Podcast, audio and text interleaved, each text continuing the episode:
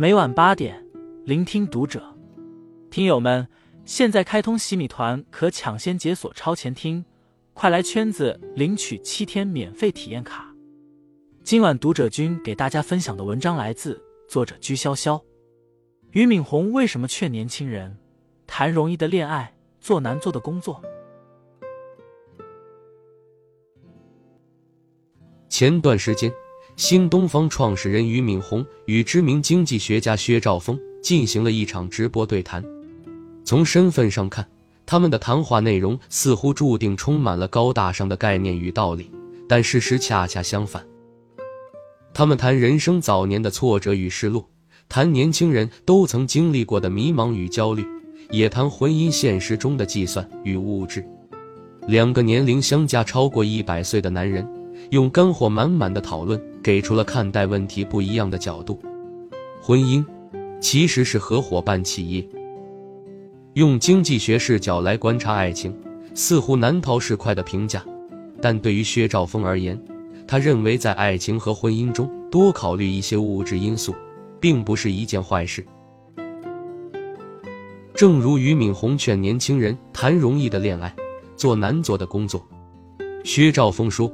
很多年轻人常常弄反了恋爱和工作的难易程度，恋爱不顺，偏还越挫越勇；工作上却是敷衍了事，努力了没人看见，他就不努力了。在他看来，这其实是对人生重点的一种误解。所谓容易的恋爱，是追求互相之间有默契、观念一致、目标趋同的关系，把两个人磨合的成本降到最低，这就是薛兆丰所说的容易。听起来，这似乎是在强调精神而非物质。但当俞敏洪反问女方要求男方结婚以前要有钱有彩礼，甚至有房子，这是正常要求吗？薛兆丰又立刻表示支持。他说：“婚姻其实就是合伙开一个企业，有投入也有产出。投入是什么？容颜、关心、时间、金钱。输出的是什么？输出的是爱。”安全感，还有孩子，这都是产出。那么我们要看生产过程，看这些生产要素是不是互补的。想起最近热播剧《欢乐颂三》里面的一个大快人心的桥段，不由得对婚姻式企业有了更深的理解。张嘉宁扮演的朱哲遇上求复合的前男友陈祖法，对方并不知分手后的几年，朱哲已经事业小成，甚至还买了一套房。上来就用恩赐般的语气提出继续交往。朱哲不愧是人间清醒，他既没有对人，也没有发飙，只是拿出笔记本，淡淡的给前男友算了一笔账，把自己每月的生活开支简单的列了出来：一是房租，每个月六千，两人对半就是三千；二是服饰，每个月置办衣服、鞋子、包包四千；三是吃饭。两千，四是护肤化妆品，两千，五是交际费，两千，六是手机换新和话费，一千，七是养车，两千，八是寄给父母，一千，九是杂项开支，两千。得出合计一万九千元的结果后，朱哲淡定表示：“我现在的工资刚好可以维持这样的一个生活水准。你说你养我，那你能保证？”我以后的生活水准不降低吗？哪怕爱情可以盲目，但落实到婚姻上，终究要和柴米油盐打交道。婚姻有浪漫的一面，更有现实的一面。每一个人在进入婚姻时，都免不了对投入产出进行考量。薛兆丰的谈话中并没有否认感情的美好，但这种对婚姻本质一针见血的描述，才是众多恋爱脑的年轻人真正需要关注的。读懂了婚姻合作的本质，也就读懂了人生。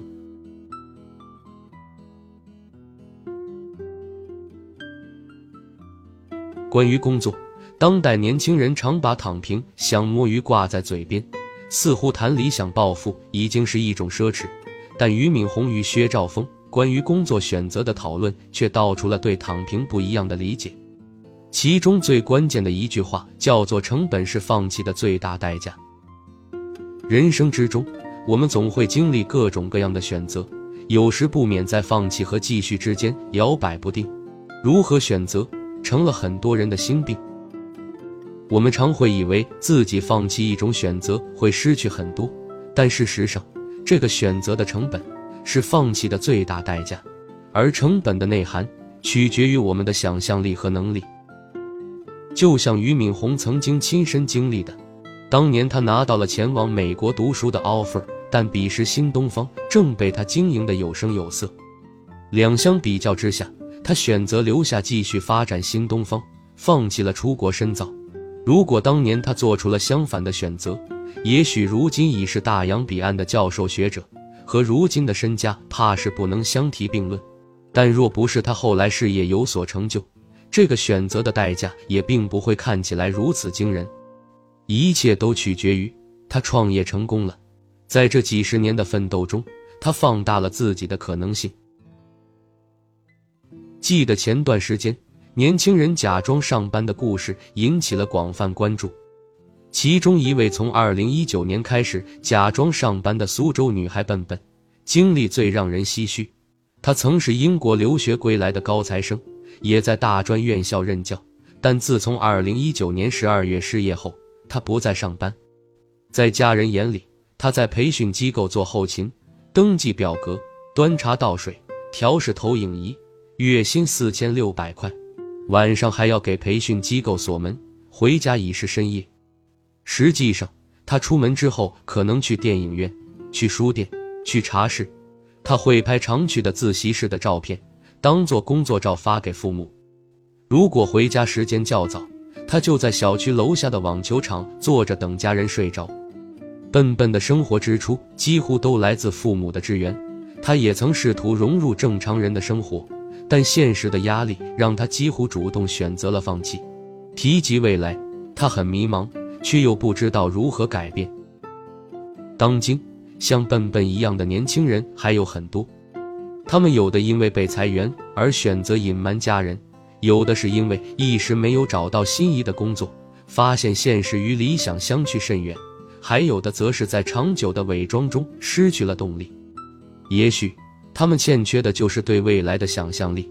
很多时候，人生因为相信，才能看见机会；拥有见识，才能想象出外面的世界。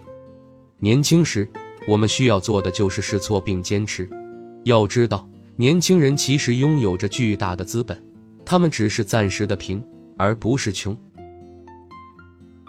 对谈中，俞敏洪问了这样一个问题：如果一个人的口袋里有五百块钱，到底怎么花对自己的人生最有价值呢？薛兆丰回答：“我觉得要有一个终局的思维。当到达生命的尽头的时候，回过头来看，你希望如何设计人生，或者说你希望的结局是怎样的？需要从结局开始倒推。人人都听过树立目标，但用最终目标来倒推自己的人生，这样的思路显得格外与众不同。”每个人手里的牌都是不同的，不论是时间、精力、社会关系还是金钱，要想达到利益最大化，就要衡量每一步怎么走。小米创始人雷军在演讲中曾分享了他创业路上几次起落的经历，他就是终局思维的受益者。当时他坚信未来十年是移动互联网的时代，而且移动互联网会比 PC 互联网的规模要更大。但具体该朝哪个方向发力，研究怎样的产品，他并没有十足的把握。他用了一种外人看起来很不能理解的笨办法，只用手机上网。当时手机还处在功能机二 G 时代，屏幕小，网速慢，但他坚持只用手机，一做就是十几年。正因为这种对终点的坚信，他在使用中找到了众多用户的痛点。从而找准研发方向。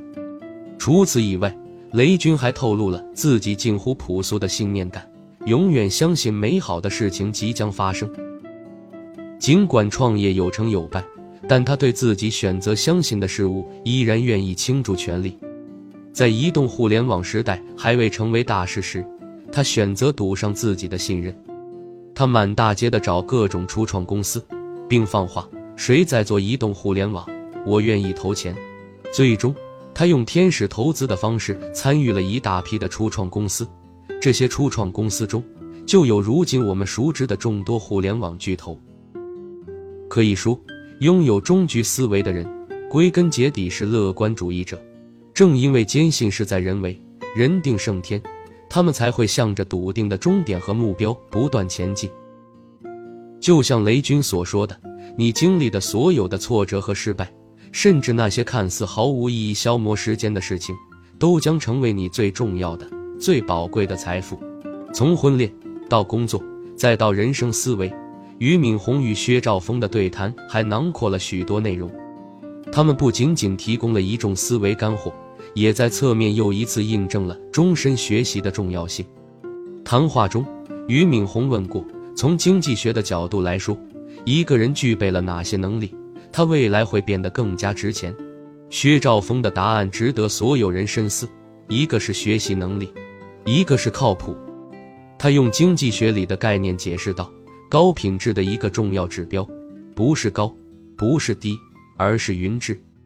所有人都浮躁，你就更应该沉下心来，保持终身学习的习惯。也希望你能选择容易的恋爱。做难做的工作，持续钻研，持续靠谱，做一个长期主义者，成为一个高品质的人。关注读者，感恩遇见，听友们，我们下期见。